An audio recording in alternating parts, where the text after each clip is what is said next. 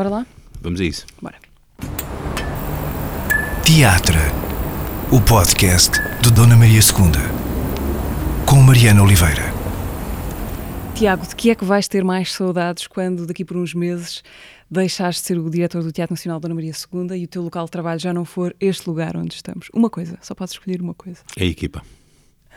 A camaradagem que se vive uh, nos bastidores, nos palcos, nas salas de ensaios, é provavelmente aquilo de que vou ter eh, mais saudades. Claro que terei saudades também do público, mas o público é, é móvel e viaja de teatro para teatro. A equipa é, em última análise, quem habita em permanência a casa e com esta equipa vivi aquela que é provavelmente a mais bela aventura profissional da minha vida e é da equipa que terei muitíssimas saudades quando já não estiver aqui neste edifício em permanência. Prometo que é a única coisa com tom de despedida que vai entrar nesta conversa. Tiago Rodrigues, atual diretor do Teatro Nacional Dona Maria II e futuro imigrante português em França, uh, onde vai dirigir o Festival de Teatro de Avignon, é o convidado do teatro desta quinzena. Obrigada, Tiago, por parares aqui um bocadinho no, nos intervalos da tua vida inquieta. Estar sempre de chegada de algum lugar e de partida para outro é, é um bom lugar para se estar? Foi sempre uh, uma coisa natural para mim, essa atitude nómada, mesmo desde o dia em que me tornei mais anfitrião do que nómada, quando no início de 2015 uh, passei a desempenhar o cargo de diretor artístico do, do Teatro Nacional Dona Maria II. Ainda assim, foi também um pouco com a missão de fazer viajar mais esta casa, tanto pelo país como por outros países, e, portanto, embora fosse anfitrião, era um anfitrião que continuava a ser algo nómada um, e é uma das eh, características do, do, do, trabalho de artista que me interessou desde sempre, esse lado de sermos um visitante eh, embora também eh, sejamos eh, quem convida o público a visitar-nos, mas somos um visitante de cidades, um visitante de teatros, um visitante de comunidades, que nessas comunidades abre a porta para que a comunidade entre num espaço que provisoriamente, efemeramente é nosso, que é o da sala de teatro.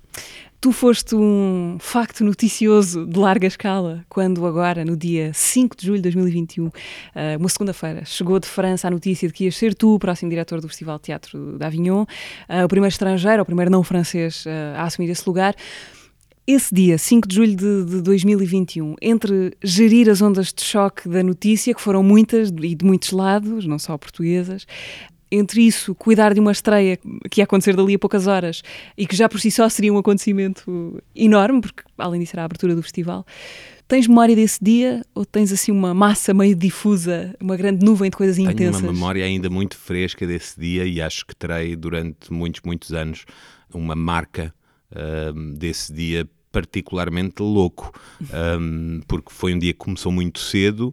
Eu já sabia há muito pouco tempo, uh, há um par de dias, que iria ser nomeado nessa manhã, mas era uma notícia ainda fresca para mim, que ainda estava a processar. Soubeste poucos dias antes de nós. Eh, Exatamente, soube poucos dias antes de ser público e, portanto, comecei o dia muito cedo, por volta das seis da manhã, uh, para preparar também aquilo que seriam as minhas declarações nesse dia, que inevitavelmente iriam acontecer no momento da nomeação, mas também as entrevistas que eh, que iriam seguir-se para vários órgãos de comunicação social, franceses, portugueses e outros, e a preparação de uma estreia que é sempre um dia particularmente ambíguo para um encenador, porque é um dia em que já não há muito que possamos fazer, mas é um dia em que temos que estar sempre alerta e acompanhar essa coisa que já nos escapa das mãos.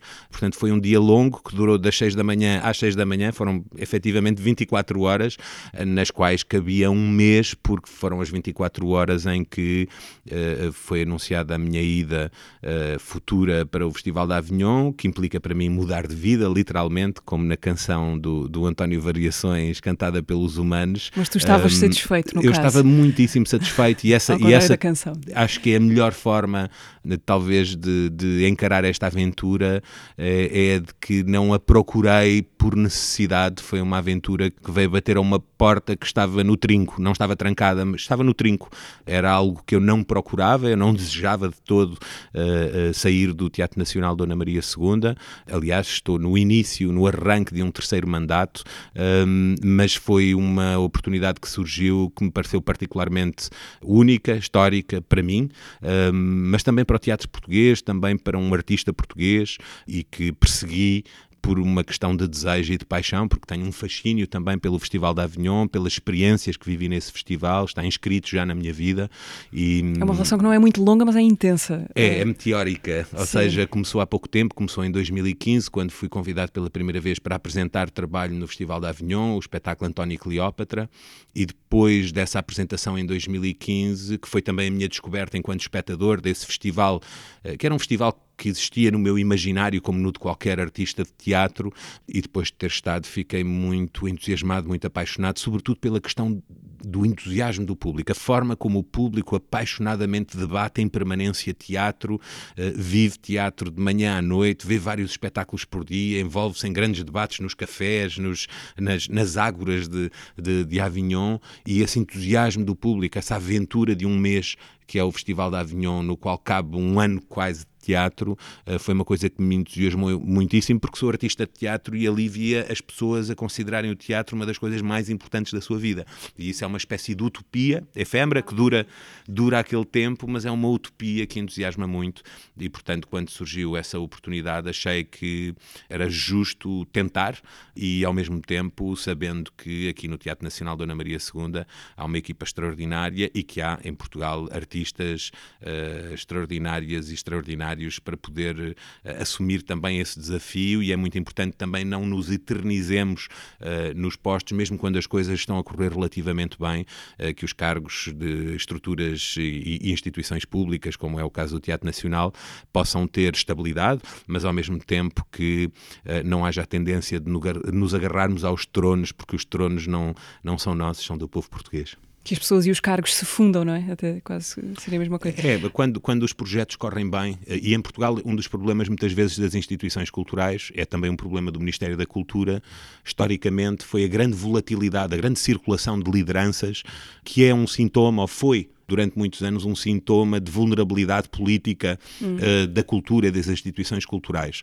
Uh, muda-se um governo, muda-se a direção das instituições culturais, como se, quando se muda uma autarquia, muda-se o diretor do teatro municipal ou a diretora e isso impede projetos, verdadeiros projetos político-cultural, relação verdadeira com a comunidade. Nós tivemos um ótimo exemplo em Portugal nas políticas da ciência, com uma estabilidade, eh, claro que muito ligada ao ministro Mariano Gago, mas, mas depois também com uma espécie de pacto de que quem continuasse continuaria projetos de longo prazo. E só pode efetivamente haver evolução uh, se houver um mínimo de estabilidade, um pensamento a longo prazo, mas também isso não pode depender das pessoas, ou seja, os cargos têm que ser ocupados com alguma estabilidade para os projetos serem desenvolvidos, mas não pode uh, ficar uh, dependente uh, de uma pessoa. E eu acredito no Teatro Nacional há um projeto a decorrer que está muito mais, já há muito tempo, nas mãos da equipa deste teatro e das pessoas que compõem esta equipa e dos seus parceiros, do que nas minhas mãos propriamente.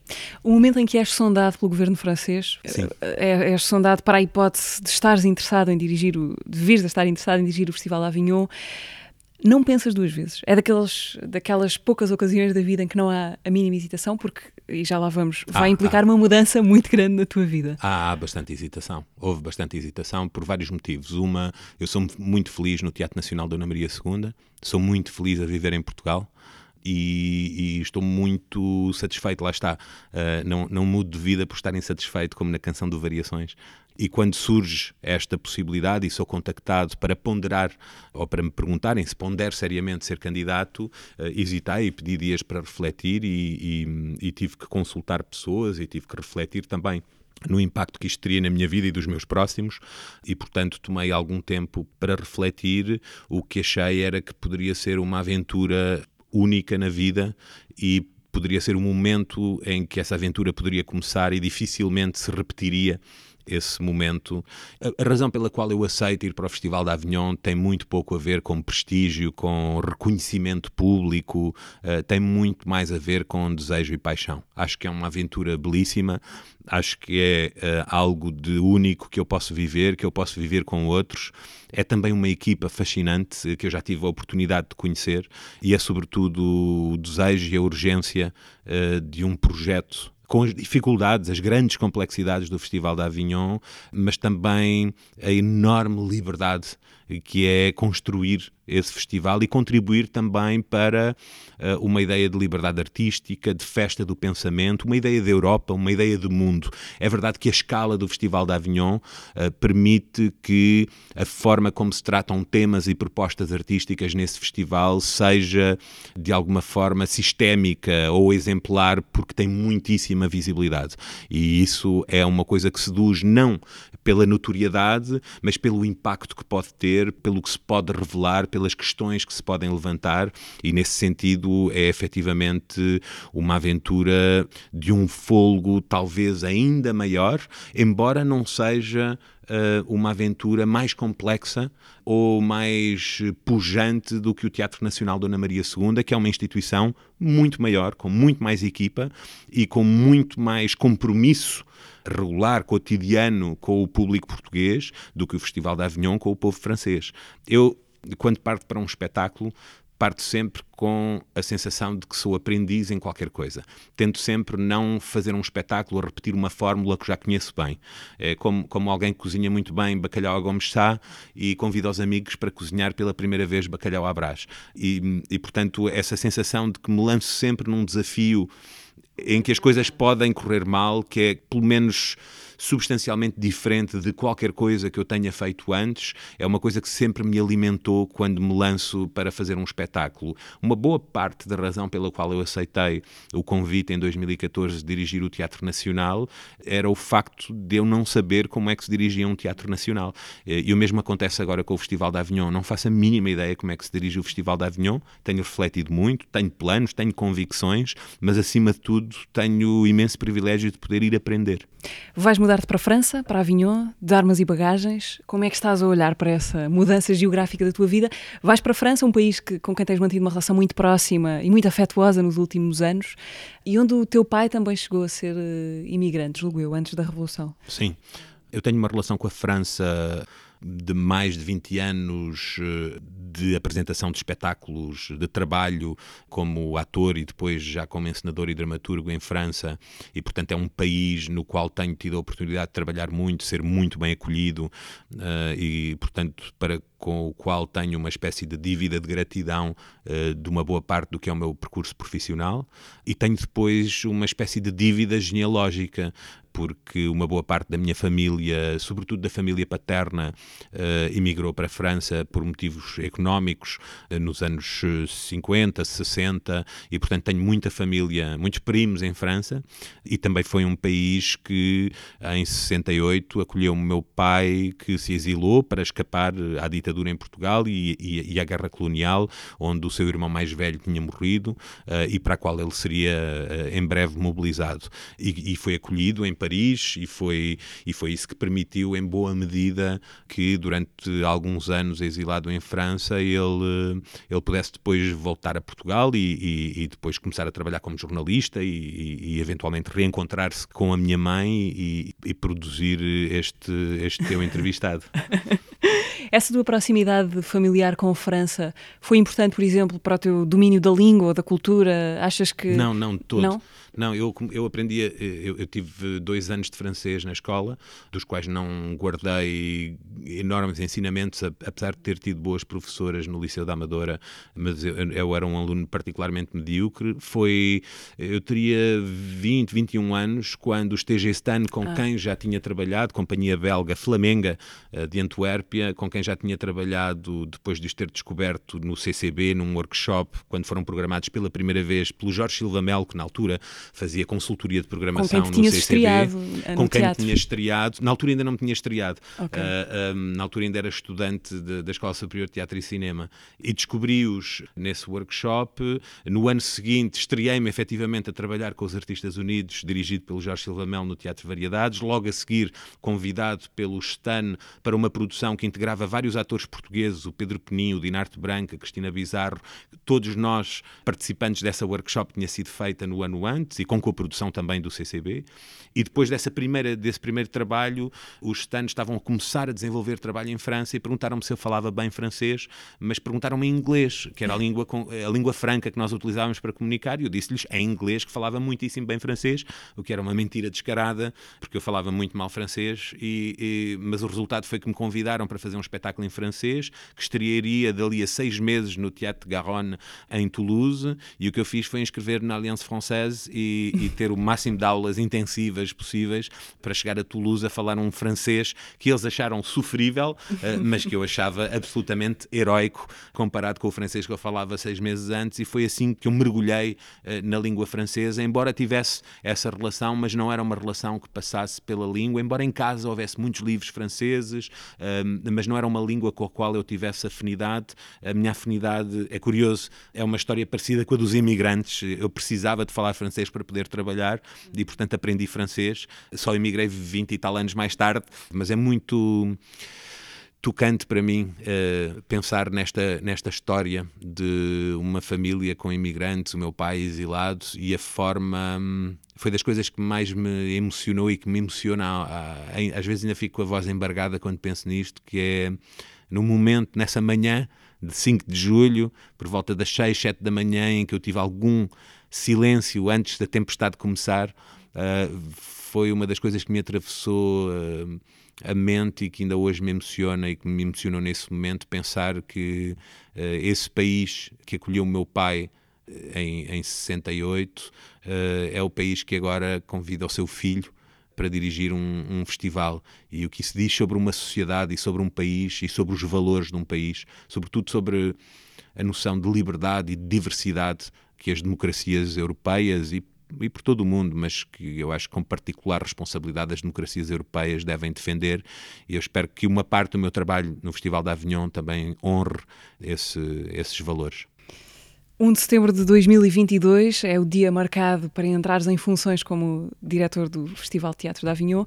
Entretanto, o Serjal, que estreaste eh, na abertura do, do, festival, vai fazer a sua passagem aqui pela Dona Maria II ainda este ano, em dezembro. Como é que foi trabalhar com a Isabelle Huppert, que imagino que também para ti era uma espécie de mito distante antes de ser alguém com quem se trabalha? Sim, Isabelle Huppert é, um, é uma admiração uh, desde a adolescência sobretudo do trabalho em cinema. Depois tive a oportunidade de a ver pela primeira vez ao vivo em Lisboa, na Culturgest, eh, quando apresentou numa encenação formidável do, eh, do Claude Régis, do grande encenador francês Claude Régis, eh, uma encenação com os tempos muito particulares do Claude Régis, com essa convicção profunda na lentidão e no silêncio e na imobilidade. Isabelle Huppert estava completamente imóvel a fazer o psicose um, da Sarah Kane e foi um espetáculo absolutamente marcante para mim, que eu vi na última fila, uh, porque arranjei um bilhete à última, da, à última da hora e consegui esgueirar-me para a última fila da Cultura Gesto, portanto a Isabel Huppert estava lá muito longe, muito pequenina, mas ainda assim muito marcante uh, para mim e, e, depois fui seguindo Quantos sempre... anos tinhas nessa altura, esse espetáculo? Mais ou menos? Teria vinte e poucos, mas essa, essa foi uma, uma imagem que me marcou e depois tive a oportunidade, tanto em Portugal como em França de voltar a ver espetáculos interpretados pela Isabel Huppert ao vivo e de seguir a sua carreira cinematográfica. A Isabel tinha visto em Paris todos os meus espetáculos, mas nunca nos tínhamos cruzado e quando veio filmar o filme Frankie do Ira Sachs em Sintra, contactou-me e disse: vou, vou estar em Sintra a filmar e gostava que nos encontrássemos. Encontrámos-nos aqui, passámos várias horas numa das ruas mais importantes do meu percurso artístico, a Rua Portas de Santo Antão, a discutir até bastante tarde. E logo nessa noite falámos da possibilidade de um dia trabalharmos juntos, falámos de Chekhov, falámos do Serjal e aos poucos uh, os encontros foram sucedendo, sobretudo em Paris. Uh, foi-se forjando uma amizade e este desejo de trabalhar em conjunto foi, foi ganhando forma e foi assim que nasceu, ao longo de 18, 19, a ideia de fazer este Serjal. O trabalho com ela foi absolutamente extraordinário, é, um, é uma atriz. Eh, eu faço uma comparação futebolística que é disparatada, mas que não consigo deixar de fazer. É como estar a treinar o Maradona. Não se diz ao Maradona se está bem ou se está mal. Tenta-se hum, estar com o Maradona para criar as condições para ele fazer o que faz melhor. Tiago, eu gostava de voltar ao espetáculo antes do Serjal, muito fresco também, o Catarina e a Beleza de Matar Fascistas de que é muito possível que tenham ouvido falar, mesmo que não tenham visto, porque pela muita tinta que correu uh, a discutir o espetáculo, às vezes só o título do espetáculo, uh, houve muito isso também. A discussão sobre o, sobre o Catarina foi muito pouco uma discussão sobre o teatro e muito, uh, acho eu, sobre os assuntos que a peça tratava ou que se pensou que levantava.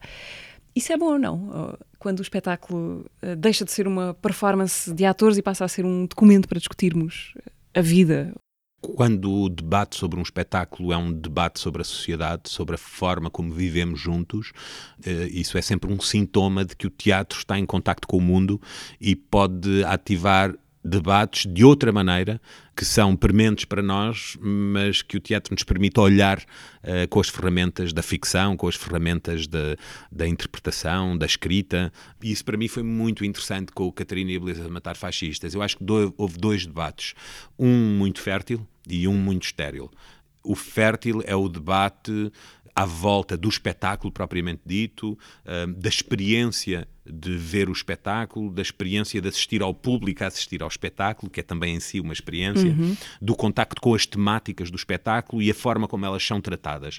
Uh, e aí é um debate sobre teatro, mas é um debate também sobre política, sobre sociedade, uh, que foi muito rico e com o qual aprendi, eu próprio aprendi imenso, mesmo quando não concordava completamente, uh, mas foi um debate também com um nível de controvérsia muito interessante, que transbordou das estritas páginas culturais cultura, ou dos tempos culturais da rádio ou, de, ou da televisão, e ainda bem, porque esses tempos e essas, esses espaços são cada vez mais diminutos, infelizmente, e, portanto, conseguir que de lá de dentro se espraie, uh, se espraiem espetáculos para outras áreas é muito interessante. Uh, e, portanto, esse debate parece muito fértil, muito interessante. Uh, não necessariamente uma das coisas que eu perseguisse com o espetáculo, o que eu queria era fazer um espetáculo de teatro, mas como consequência, como dano colateral do espetáculo, pareceu-me muito interessante. O debate estéril, inevitavelmente, é o debate sobre um título de um espetáculo que não se viu, porque ainda não tinha estreado, ou que não se viu mesmo depois de estrear e continuam-se a escrever uh, especulações sobre um espetáculo que não se conhece. Esse é um debate estéril que não merece o mínimo respeito. Alguém que escreva duas páginas, mesmo que seja historiador, sei lá, o Jaime Nogueira Pinto, uh, eu acho incrível que um, uma pessoa com os créditos intelectuais do Jaime Nogueira Pinto, e, e não vou citar mais nomes porque os outros não merecem tanta surpresa, mas uma pessoa com os créditos intelectuais do Jaime Nogueira Pinto escrever páginas sobre um título de um espetáculo que assume não ter visto e não ir ver, é um, é um atestado de incompetência enorme, de falta de rigor académico, de falta de honestidade intelectual, que eu acho completamente inaceitável uh, em qualquer época, não é? Em 2021, no século XIII seria inaceitável também que alguém possa elaborar pensamento eh, sobre aquilo que não conhece, assumindo que não conhece. É como escrever uma grande crítica a um livro uh, do qual se viu a capa e leu o título, uh, sendo que aqui nem sequer foi vista a capa, em muitos casos. E, portanto, acho que esse debate, e dou só este exemplo, mas houve dezenas de intervenções de opinião, é um debate estéril que não merece atenção. O debate fértil, esse sim, esse foi um debate que, talvez animado também pela controvérsia controvérsia do debate estéril, uh, porque era preciso depois dar um pouco de seriedade, sumo, densidade, alguma histeria que houve à volta do título, uh, que é também um sinal de pouco conhecimento do que é que é o teatro e a criação artística. Mas uh, isso é outra história. Eu gostava muito de falar contigo sobre, falaste disso e de passagem, do público. Eu, eu, assisti a uma das apresentações no CCB em dezembro de, do ano passado, 2020, uh, eh, e o que aconteceu no final do, desse espetáculo foi uma coisa que eu nunca pensei que fosse. Não, não sabia que era possível acontecer em teatro, nunca tinha visto acontecer uma coisa parecida. Quero perguntar-te primeiro se foi sempre assim. As récitas do Catarina acabaram sempre com aquela apoteose completamente desgovernada, selvagem em alguns casos, uh, do público em relação ao que estava a ser dito, e era um discurso longo de, uh, de direita fascista, intolerante, um discurso de ódio. Foi sempre assim? Eu vou só fazer uma pequeníssima correção de extrema-direita. Não, não, não é um discurso Sim. de direita, é mesmo um discurso de extrema-direita, porque acho que há uma fundamental diferença. Okay. Um, eu disse direita fascista. Pois, exato, de direita fascista. Extrema-direita fascista, sim, mas tenho demasiado respeito pela direita democrática para, para correr o risco de ficar, deixar a coisa ambígua. Não foi sempre apoteótico, ah, mas a esmagadora maioria das vezes houve enormes reações do público, houve poucas récitas e, e, nós representámos a peça muito menos do que teríamos desejado, uh, mas das, das, algumas dezenas de apresentações que fizemos, na esmagadora maioria dos casos, o público reage uh, muitíssimo. Há essa dimensão de experiência social em que o público está a ver o espetáculo, mas também está a ver-se no espetáculo e a compreender a sua reação e a decidir se participa, se não participa, se deve interromper, se deve ficar uh, no código teatral, se não pode aceitar, se aquilo transforma transborda tudo. E esta reflexão, este tirar o tapete debaixo dos pés do público foi uma coisa que fomos descobrindo nos ensaios, porque nós próprios sentíamos. Nós próprios ainda nos hoje... Nos ensaios pressentiram que aquilo podia acontecer? Pressentimos porque nós vivemos isso nos ensaios. Foi altamente incómodo quando começámos a ver uh, o, o Romeu Costa, que tem uma interpretação absolutamente incrível uh, neste espetáculo, a tratar aquele texto, aquela tirada de quase meia hora, depois de ter estado duas horas em silêncio em palco, embora tenha uma interpretação notável em silêncio durante duas horas, aquela aquela última meia hora de espetáculo, as primeiras vezes que vimos o Romeu foi houve, houve até náuseas, ou seja, houve um sentimento de incómodo, houve um grande questionamento sobre se poderíamos ir tão longe quanto apresentar aquela cena a um público. E quando fizemos essa pergunta, percebemos que tínhamos nas mãos qualquer coisa de muito perturbante e que tinha que ser tratado com pinças, mas com toda a delicadeza merecia ser partilhado com o público a minha perplexidade uh, em relação ao, à reação das pessoas, eu não percebi o que eu não percebi o que aconteceu, eu não percebi se aquelas pessoas que protestavam aos berros contra o que estava a ser dito uh, e algumas abandonaram a sala muito chateadas se as pessoas acreditaram de repente que aquilo estava a ser dito, era uma posição de defendida, de facto, o que é estranho, porque as pessoas sabem que estão num espetáculo de teatro, portanto, isso não é. Aquilo é teatro, não é a vida. Não percebi se as pessoas estavam simplesmente incomodadas com aquilo, mas então porque é que não se comportaram como se comportam quando não gostamos de um espetáculo, que é esperar que passe uh, e, e, sair no fim, ficamos calados à espera que passe que válvula é que se abriu ali, diferente? Uh... Há, há, muitíssimas interpretações para o comportamento do público e o comportamento do público tem motivações muito diversas por aquilo que consegui até hoje apurar. Hum. Há o público que percebe perfeitamente que está no jogo teatral, mas acha que o jogo teatral lhe está a pedir implicitamente que participe porque as luzes sobem um pouco na plateia, porque há um espírito de assembleia, porque o ator se dirige, o Romeu Costa dirige-se diretamente ao público, ah, porque inclusive os outros atores estão ah, de lado também a assistir, embora as suas personagens tenham morrido, ah, spoiler alert, e as outras personagens estão, os outros atores, aliás, estão a observar também de lado, um pouco como espectadores do, impotentes perante o que está a acontecer, e o público sente a necessidade de reagir, ou porque acha que o jogo é esse, ou porque não aguenta e acha que eh, não quer saber das regras do jogo, não vai aceitar ouvir aquelas palavras e ficar calado. Há pessoas que se indignam efetivamente, abandonam a sala, a sala para nunca mais voltar, mas muitas depois escrevem uma mensagem a dizer adorei o espetáculo à mesma. Aquilo era, era impossível para mim manter-me na sala durante aquela cena, que acho que estava a correr otimamente. Há pessoas que não abandonam a sala, mas que saem do seu lugar e esperam atrás que a cena termine para voltarem para aplaudir. Muitas vezes as pessoas que mais insultaram durante a cena são as primeiras a levantar-se para aplaudir de pé e gritar bravo. E portanto também há muita gente que interpreta o que está a acontecer uh, como um jogo no qual é preciso participar, no qual é preciso ter voz ativa, porque senão o vazio vai ser ocupado apenas por aquela voz. E depois há muita gente que acha que está no teatro, que não tem nada que interromper, que se torce na cadeira, altamente incomodada, mas que diz eu vou aguentar até ao fim porque isto é um espetáculo de teatro, eu tenho que respeitar aquele ator e até fica incomodado que as outras pessoas estejam a insultar. Mas eu julgo que a esmagadora maioria das pessoas, quando insulta ou quando tenta interromper, está a insultar ou a tentar interromper a personagem um dos sinais uh, mais fortes que eu tenho disso é que nos aplausos, quando o Romeu Costa entra em palco, o público reage uh, com uma, uma espécie de gratidão pelo esforço dele e que é proporcional à irritação que a sua personagem provocou no público. É um espetáculo que me custa ver, Porque aquele, esse texto que te custa ouvir foste tu que escreveste. Fui eu que escrevi, custou-me imenso escrevê-lo.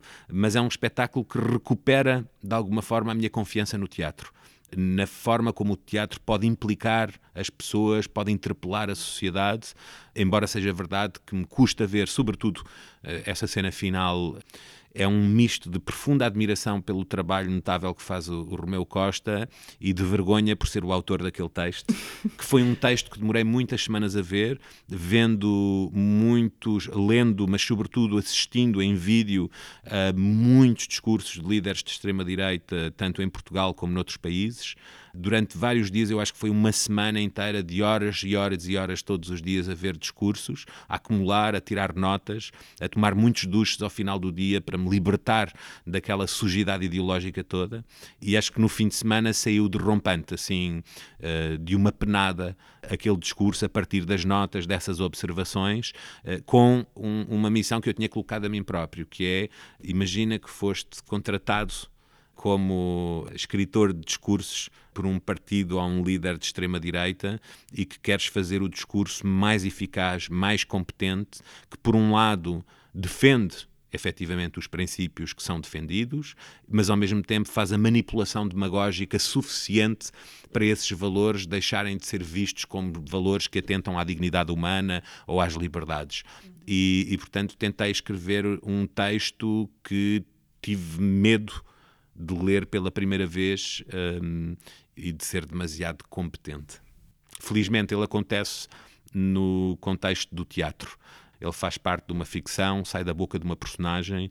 Julgo que não é nunca entendido pelo público como a voz do espetáculo, ou seja, as ideias que o espetáculo defende, mas é uma expressão de um pessimismo porque é, é o discurso que termina o espetáculo depois da derrota de todas as outras ideias temeste pela integridade física do Romeu Costa, o ator que faz o fascista da peça, que fazia esse monólogo final? Sim, tivemos já algumas ocasiões de invasão de palco e aí percebemos que tínhamos que ter uh, e passámos a ter pessoas no, entre o palco e a primeira fila, algumas visíveis e outras menos visíveis, que asseguram que não é possível haver eh, contacto uh, direto físico com, com o Romeu ou um atentado à integridade física. Em nenhum caso das invasões que palco tivemos, uh, uh, a atitude era violenta mas naquele contexto, qualquer pessoa que suba a palco representa de alguma forma uma ameaça porque hum, não conhecemos a pessoa, uh, não sabemos quais são as suas intenções. Percebemos em todos os casos, já aconteceu três vezes, e em todos os casos era perfeitamente pacífico, era mais uma tomada de posição, mas nunca foi violento, nunca foi físico. Tivemos uma senhora em Lausanne, na Suíça, uma senhora com cerca de 80 anos, uh, que tentou fragilmente arrastar o Romeu Costa para fora do palco, puxou-o assim um bocadinho. Eh, essa senhora não era de todo uma ameaça, era muito nítido que não era uma ameaça, até resultou numa espécie de piada, porque a senhora depois desistiu e voltou para o seu lugar, mas naturalmente tomámos as nossas precauções. Eh, eu não acredito que seja perigoso, porque o espetáculo cria um contexto para que o momento seja controverso, mas não propriamente perigoso, mas é um momento que gera indignação em muita gente e irritação. E uma irritação que às vezes fica ali na fronteira do, do que é aceitável como comportamento de um espectador, mesmo um espectador que está a interferir com o espetáculo. E, portanto, temos as nossas precauções, mas, mas confiamos também, também no discernimento do público, mesmo quem fica irritado, quem acha, e, e acha com toda a legitimidade, que a estratégia de dar tempo de antena àquele discurso é uma estratégia errada e que se está a reproduzir um discurso eh, que existe na sociedade e que não deveria ter tanto tempo de antena. A nossa opinião é, é distinta, é de que estamos no contexto da arte e que no contexto da arte este discurso pode ser analisado de outra forma e que, acima de tudo, não devemos ser completamente uh, ignorantes das retóricas uh, com as quais discordamos. E, portanto, sem compreendermos qual é o apelo daquela linguagem, sem compreendermos porque é que uh, uma pessoa que não tem consciência política olha para aquele discurso populista, anti, falsamente antissistema, e sente um apelo e diz: ah pá, são estes tipos é que vão pôr isto tudo na ordem. E entrega-lhe o seu voto, sem nós percebermos o que é que há naquela retórica que apela esta sensação, que é uma sensação muitas vezes de justo, eh, de justa indignação, é uma sensação de legítimo eh, abandono pelos poderes políticos, é preciso perceber o que é que há naquele discurso para melhor o desmontar, para também haver discursos alternativos. Eu acho que o jornalismo pode fazê-lo, acho que a política pode fazê-lo, acho que a sociologia pode fazê-lo, mas a arte também o pode fazer e pode fazê-lo da sua forma particular. O início da Catarina teve alguma coisa a ver com o facto de ter-se estado na Nova Zelândia quando aconteceu o massacre de Christchurch, em 2019, quando um homem disparou em duas mesquitas e matou dezenas de, de pessoas num crime de ódio religioso? Houve alguma ligação entre as. Nunca tinha pensado nisso, embora as ideias sejam contemporâneas. Eu estava com o André Pato, diretor de cena do Teatro Nacional Dona Maria II, em digressão na Nova Zelândia, quando aconteceu esse atentado, e nessa fase já, ia, já havia a ideia de fazer este espetáculo. Não sei se já havia o título, não sei se a questão da violência já era tão presente, mas eu julgo que sim, a questão da violência vem de um pouco antes. Mas eh, quando isso aconteceu, é verdade que em primeiro lugar, foi um choque muito grande, eh, sobretudo um, um choque e ao mesmo tempo um momento de uma, uma grande beleza, o, o pós-atentado. A forma como a sociedade neozelandesa reagiu generosamente contra o medo, de uma forma muito aberta, muito à imagem da, da diversidade da sociedade neozelandesa, mas também muito bem liderada por uma primeira-ministra que tem uma visão uh, humanista muito forte da, daquilo que deve ser a sociedade neozelandesa. Uh, foi muito marcante porque assistimos, aconteceu, eu estava em cena quando aconteceu e só quando terminou o espetáculo é que soube da notícia e o público também. E portanto eu chego, saio de, do camarim, chego ao foyer é o André Pato que me informa do que aconteceu e eu vejo a esmagadora maioria dos espectadores que tinham estado a ver o espetáculo by heart no foyer chocados. E ficámos por ali um bocado antes de sair para a rua, percebendo, tentando perceber melhor o que é que se estava a passar. Essa foi uma noite eh, muito triste eh, em Auckland, estávamos bastante longe de Christchurch, mas uma noite triste na capital. E no dia seguinte havia toda a gente na rua, abraçar-se, a oferecer águas, a manifestar-se pela tolerância. Houve uma onda de combate ao risco de islamofobia e havia uma espécie de rede de pessoas que surgiu nas redes sociais, mas que estavam na rua também, que se dirigiam a pessoas muçulmanas dizendo uh, podemos acompanhar à mesquita, podemos acompanhar às compras, podemos acompanhar na rua, sobretudo pessoas de quem se dissesse por causa da indumentária, que provavelmente seria muçulmano, eram abordadas, precisa de ajuda, quer companhia, e havia um espírito de. Não, não há uma palavra melhor, amor que foi assim transbordante, que me marcou, acho que me marcou para sempre e, e a minha paixão pela Nova Zelândia, que era uma paixão assim de exotismo, passou a ser muito alimentada por esse lado caloroso dessa sociedade. Não sei se em algum plano mais inconsciente terá contribuído para o Catarina e a Beleza de Matar Fascistas, uh, mas foi um, um evento muito indireto, eu estava lá de passagem quando aconteceu, mas é um evento que vem confirmar as minhas convicções profundamente uh, pacifistas e a minha noção de que a construção social tem que ser pela via da democracia, do diálogo, do entendimento e, e da paz. Falando de, voltando aos momentos finais dos uh, espetáculos, a grande apoteose do, do, Catarina, estamos a gravar esta conversa na Sala Garrett.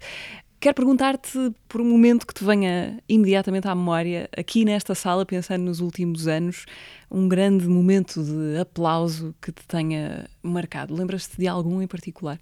Há muitos, muitos momentos uh, muito tocantes. Uh, há, há, um particularmente tocante para mim, mas curiosamente é na sala estúdio. Isto okay. diz muito da minha personalidade, não é? Talvez um dos momentos mais. Uh, tocantes para mim é a estreia da Aurora Negra na sala estúdio. A noção de que, em primeiro lugar, estava a ver um enorme espetáculo da Isabel Zua, da Cleo Tavares e da, e da Nádia Iracema, mas também que estava a ver, eh, estava a assistir a um momento histórico em que pela primeira vez uma mulher negra, neste caso três, dirigia um espetáculo no Teatro Nacional, ao fim de 174 anos de existência do teatro, uh, sentir também que havia que havia a possibilidade uh, disso ser considerado completamente normal. Ou seja, essa mistura entre estamos a viver qualquer coisa que é muito especial, que é de alguma forma inédita, e ao mesmo tempo o que é forte é que não tinha que ser. Podia ser já a décima vez uh, e, e, só é a primeira de muitas e será perfeitamente normal uh, que uma mulher negra dirija um espetáculo no Teatro Nacional Dona Maria II ou dirija o Teatro Nacional Dona Maria II. E, e nesse momento, com um espetáculo curiosamente, Bolsa Amélia Rei Colasso, um espetáculo com o Espaço do Tempo, o Teatro Viriato, Centro Cultural Vila Flor em Guimarães, é um gesto de apoio a jovens criadores. Percebemos que estávamos não só, mais uma vez, eh, voltamos à, à história do Catarina, estávamos não só a fazer um gesto que é eminentemente artístico e isso, é, e isso deve ser soberano, mas que tinha como uh, dano colateral positivo uh, o facto de estarmos um, a contribuir para um pequeno acontecimento histórico que não é assim tão pequeno para quem o viveu e que era um, um, um espetáculo que já devia ter acontecido há muitas décadas. Uh, Tiago, a impressão de quem te vê de fora não é bem o, a imagem do, do, criador torturado, cheio de angústias, que passa uh, muito mal com os processos da criação. Projetas a imagem de um criador alegre um, e a alegria é sempre uma coisa muito surpreendente, não é? porque há sempre mais motivos para não ser alegre do que para ser. Isto, isto, isto corresponde à tua verdade uh, ou tu é que és bom a, a esconder as costuras mais desagradáveis do trabalho criativo? Eu sou alegre na luta. Há, há muitas coisas pelas quais lutar e contra as quais lutar, a possibilidade de o fazer, a possibilidade, primeiro, de fazer um trabalho que me faz feliz, que é o que eu quero fazer, no qual tenho prazer, e de ainda por cima, ao fazer esse trabalho, poder estar a dedicar o meu tempo às lutas que acho importantes, uh, é, é permite-me lutar com alegria sejam lutas mais ou menos relevantes para os outros, ou mesmo para mim, a, a ideia de, de, as poder travar é, é, uma coisa que me enche de alegria. Eu gosto dos, dos combates felizes. E, portanto, há esse lado, que por um lado é combativo, por outro lado, efetivamente, há uma dimensão de alegria, porque a vida é curta e o privilégio de a passar com pessoas de quem gostamos, que gostam de nós, a fazer aquilo que gostamos, é tão minoritário. Há tão pouca gente no mundo que possa fazer efetivamente aquilo que lhe dá prazer com quem lhe dá prazer, que seria injusto e não estou a desmerecer o sofrimento ou a tristeza ou a melancolia ou a nostalgia que também fazem parte da minha vida. Mas uh, seria injusto fechar a porta à alegria. Uh, sou muito feliz no encontro, no grupo, Uh, acho que de alguma forma uma das grandes razões pelas quais faço teatro é para combater a solidão, é para estar com outros, é para participar no mundo com outras pessoas. E portanto isso é uma coisa que me dá sempre eh, combustível para continuar a trabalhar.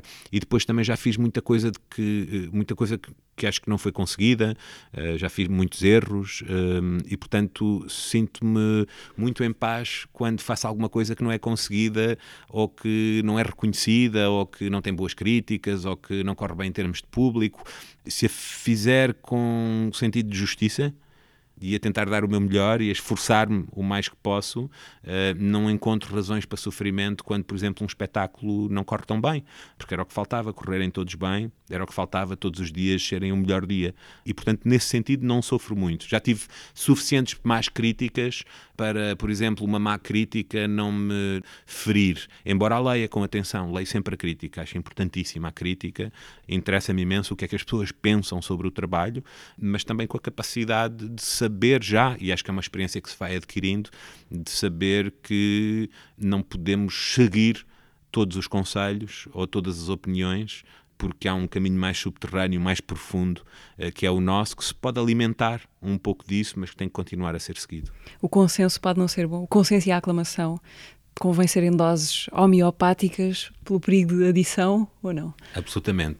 É preciso sabermos rodear-nos como os imperadores rodeavam, tinham sempre aquele escravo que, que, que lhes dizia ao vivo: não te esqueças que, é, que és mortal. É preciso estarmos rodeados dos nossos maiores críticos. É preciso encontrar entre aqueles que nos amam, aqueles que nos amam o suficiente para serem os nossos maiores críticos. E eu aí tenho uma sorte enorme. Uh, o que é que tu achas de ti próprio como ator? Mais ou menos. Tens saudades de fazer mais coisas? Tenho muitas saudades, sim. Tenho muitas saudades. Acho que tenho mais prazer como ator do que aquele consigo oferecer às pessoas. Um, acho que houve trabalhos que fiz mais conseguidos como ator, outros menos conseguidos, mas é algo que tenho muitas saudades de fazer é o trabalho mais difícil para mim, dos vários trabalhos que já fiz em teatro, é o mais difícil, é o que absorve mais energia, é o mais incompatível com uma multiplicidade de, de, de tarefas. Uh, e é também por isso que, embora tenha feito algumas participações em filmes, embora tenha continuado a interpretar peças antigas em que entrava como ator, uh, desde 2015, desde que assumi a direção artística do Dona Maria, não criei uma peça nova como ator precisamente porque me parecia que era o trabalho que me iria impedir uh, de conseguir uh, manter todos os pratos a girar, porque concentrar-me-ia talvez demasiado. É um trabalho que exige uma disponibilidade mental, física, que no meu caso absorve completamente uh, o cotidiano e, e deixa-me muito pouco espaço para conseguir ainda mergulhar criativamente, profissionalmente noutras aventuras. Vamos agora rever no minuto uh, a aventura que foi o teatro passado, conversa com o José António Tenente, uh, criador de moda e agora quase em exclusivo, criador uh, dos figurinos que vemos nesta e noutras casas de teatro. Tomei esta decisão mais radical de deixar mesmo a criação de moda e dedicar-me à criação de, de roupa para espetáculos. Este mundo sempre me encantou muito, até enquanto espectador, mas a moda cansou-me, isso não há dúvida nenhuma. Eu tinha uma vergonha horrível. Eu acho que das poucas vezes que fiz um fato para mim e que o vesti, jurei para nunca mais, nunca mais. Aliás, o primeiro desfile que fiz, pensei, eu, eu enganei-me, não era isto, é impensável. Quer dizer, o momento em que eu tive que ir à passarela, para mim aquilo era um, era um horror. Pronto, foi sempre um horror porque ainda hoje, se dividirmos o mundo entre extrovertidos e introvertidos, eu estou naqueles que numa festa vai arrumar a cozinha, não é? A minha ferramenta é mais uh, o lápis e, e, o papel. Nunca fui muito de corte e costura. Mas há assim aquelas imagens que nós vamos na rua e que pensamos isto, isto é mais ou menos a mesma coisa que me darem um murro no nariz. Pronto, não, pronto é aquela é chamada não havia necessidade não havia mesmo necessidade. José António Tenente foi o convidado do Teatro Passado. Este e os outros episódios estão todos eh, disponíveis no Spotify, YouTube, SoundCloud e Apple Podcasts. Tiago, gostava de levar de ti uma sugestão do que quer que seja, um livro, um filme, uma canção, que a gostavas de deixar. Um, não posso deixar de, de, fazer. O Caetano Veloso vem a Lisboa ah. e, portanto, é preciso ir descobrir não só a Lisboa, mas o Caetano Veloso está em Portugal uh, nos primeiros dias de setembro com concertos e é preciso, é preciso estar com o Caetano Veloso. Acho que já não há muitos bilhetes, mas. Uh... Pode ser que ainda tenham sorte. Façam como eu fiz quando fui ver a Isabel e o Pierre. Também não havia bilhetes e eu consegui um lugarzinho na última fila e mudou a minha vida. Uh, Tiago, daqui a pouco tempo vais deixar o Teatro Nacional. Isso significa que vais deixar também a envolvência do Teatro Nacional e os teus hábitos de consumo uh, à volta do Teatro Nacional. Eu gostava de trazer aqui a voz de alguém que tem sido uh, testemunha dessas tuas deambulações funcionais aqui à volta do teatro. Meu nome é Vitor Domingos, sou colaborador do Ponto de Encontro há três anos e 50, 40% da, da, da, nossa clientela é a malta do teatro e estamos muito satisfeitos por eles fazerem parte deste, deste nosso dia a dia. Ao fim e ao cabo, exatamente, deste ponto de encontro. Né? Ao fim e ao cabo, passamos todos aqui 8 horas, 9 horas, eles mais tempo do que nós às vezes, mas pronto, consideramos uma família única, não é? Houve uma peça que pronto, foi feita aqui no Teatro Ana Maria que mencionaram aqui o nosso, pronto, nosso estabelecimento, não é? E é com grande satisfação e orgulho, não é? Eh, nós termos participado assim, não diretamente, mas indiretamente, conheço quando ele frequenta aqui a esplanada. De resto é uma pessoa simpática, não é? é espetacular.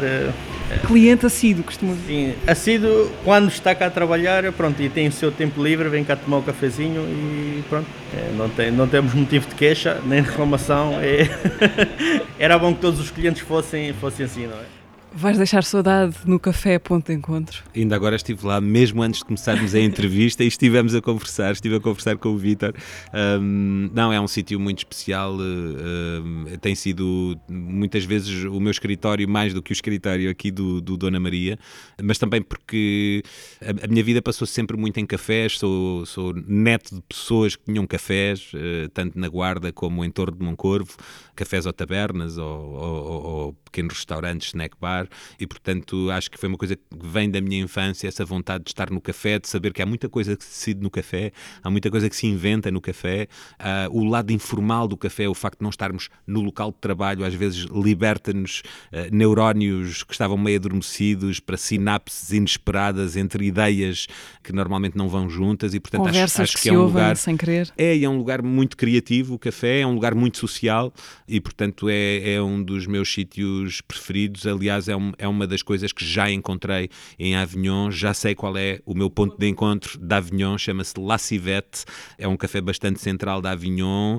embora com um ar bastante modesto comparado com os outros grandes cafés uh, à volta, mas é também o café, curiosamente, e, e, não foi por isso que eu escolhi, foi porque comecei a ir ao uhum. La Civette uh, agora durante este mês de julho em que estive em Avignon.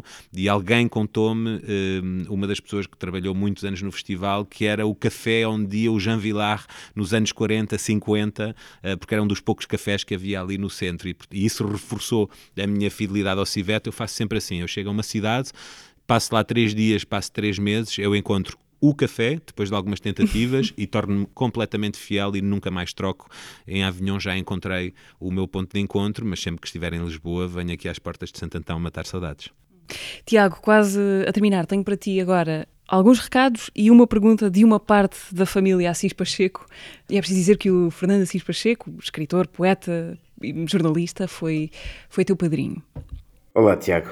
Por esta altura já deves ter hum, contado a história do queijo da serra. Se não, já sabes, agora não há hipótese, preciso que contes. Antes de passar aqui a outra pessoa que tenho aqui ao meu lado, queria fazer-te uma pergunta, não sei se é a resposta, mas uh, Pergunta de resposta longa. Onde é que está o jornalista Tiago Rodrigues? Porque eu sinto falta. Agora vou passar à minha mãe. Oh, isso é só para dar muitos beijinhos, que eu fiquei toda contente. Tentei, liguei-te várias vezes, mas tens mais que fazer como é normal. E pronto, é para dar muitos parabéns, beijinhos, corra tudo bem e porta-te mal. Beijinhos. Uh, fala o João Assis Pacheco, filho de Francisco Pacheco uh, e mãe. Um, falhámos a história do queijo da serra antes da pergunta. Falhámos, a, mas a história do queijo da serra conta-se rapidamente. Um, o Fernando Assis Pacheco, camarada de redação do meu pai, Rogério Rodrigues, no, no, jornal e já antes no Diário de Lisboa, é quem traz o meu pai para o jornalismo, é quem de alguma forma aproxima o meu pai da redação do Diário de Lisboa, uh, depois de o ter descoberto em Torre de Moncorvo, onde o meu pai dava aulas de português. E então uh, ele, é, ele torna-se meu padrinho e o nosso, uh, a partir de muito cedo, o nosso negócio pascal era eu arranjava forma, através da minha família materna da guarda, de arranjar uns bons queijos da serra e ele passava-me um cheque eh, onde eh, eh, endossava, no próprio cheque escrevia atrás para gastar na Feira do Livro. E portanto eu tinha que gastar aquele dinheiro todo na Feira do Livro, coisa que fazia religiosamente e que fiz enquanto esse negócio, enquanto o Assis foi vivo e enquanto esse negócio anualmente se, se realizava realizava e depois o negócio continuou com a Rosarinho, que devo dizer a quem eu passei a dar menos queijos, uh, mas que me passou a passar cheques um pouco mais chorudos do que passava o Assis, portanto uh, foi, uma, foi uma evolução uh, natural. É um, o, o, Assis é uma influência enorme para mim, é uma pessoa que me marcou tremendamente na minha infância e, e princípio da adolescência e que, e que ainda hoje me continua a marcar, felizmente, à poesia, à prosa, mesmo as, as, as coletâneas de reportagens do, do Assis Pacheco, porque devo confessar que em momentos, esses raros, eh, que eu talvez esconda um pouco, ehm, de dúvida, de insegurança, de incerteza, a Musa Irregular, anotada e autografada pelo, pelo Assis, é um livro a que eu volto para ganhar força quando leio uh, O Poeta no Supermercado, Indignar-me é o meu signo diário, um homem tem que viver com pé na primavera e tu vê lá não te fiques. Quando leio versos do, do Assis, um, há, uma, há uma, uma alegria que me é devolvida como se estivéssemos na conversa e isso, isso é muito forte. O, o jornalista Tiago Rodrigues. Um, eh, já é tão distante, já é tão distante e, e, e, é uma personagem tão remota e, e tão pouco interessante Mas que existiu? até me refiro a ele na terceira pessoa. Eh, houve umas brincadeiras, houve umas brincadeiras ao jornalismo, mas uh, a, a, questão do código deontológico de, e da objetividade e dos factos atrapalhou sempre a minha, a minha atração pelo jornalismo. Eu rapidamente percebi que era o teatro, que era a manipulação, que era a ficção uh, que me interessava, mas o jornalista está escondido, está nas entrelinhas das peças. Eu vejo Catarina e a Beleza de Matar Fascistas, o, o discurso de que estivemos a falar não seria possível sem os meus genes jornalísticos um, que terei herdado do meu pai e depois por simpatia das muitas redações onde fui crescendo um, e passando tempo e observando grandes nomes do jornalismo português. O que é que é viver com um pé na primavera? É o que eu tenho tentado fazer. Um, é, eu acho que é, apesar de todos os pesares, correndo o risco do lirismo e da ingenuidade, continuar a confiar na espécie humana, continuar a confiar no futuro, continuar a confiar que vale a pena construir em conjunto. Tiago, muito obrigada. Muito. Uh, boa sorte para esse futuro. Uh, achas que vais precisar de sorte ou a tua religião é o trabalho? Eu não tenho religião, se tivesse a religião, se tivesse religião era o Chekhov, uh, mas, mas uh, não, eu sou, sou, sou profundamente apaixonado pelo trabalho, mas também tenho sido profundamente bafejado pela sorte, portanto, sorte e trabalho e, e, e Chekhov em força. que o vento Mistral é assim, não é? Te seja favorável em Avignon. Sim, sim, o Mistral, o Mistral tem sido mágico, foi lindíssimo o Mistral durante algumas representações, tanto agora do Serjal como do Sopro, portanto é um, é um vento que me tem ajudado e que, e que que me, e, que, e que me vem atraindo para lá. Embora isto aqui uh, no Dona Maria ainda não acabou, uh, daqui por pouco tempo, no início de setembro, vamos conhecer a, a última temporada Dona Maria II, programada por ti. Tiago, muito obrigada por esta conversa e, sobretudo, obrigada por aquilo que o teu trabalho tem dado a ver aqui na Sala Garrete, na Sala Estúdio e noutros espaços do teatro que, que, nem sabíamos que podiam ser também. E obrigado a ti, Mariana, e peço desculpa se não estou à altura do teatro, de que sou ouvinte, como tu sabes, aliás, ouvinte uh, regular um, e que acho que tem sido um espaço também muito importante de, de, vida deste teatro e de expressão daquilo que são os bastidores e de contacto com o público de outra maneira. Tem sido, tem sido maravilhoso também contar contigo uh, neste percurso destes anos aqui no Teatro Nacional. Muito obrigada.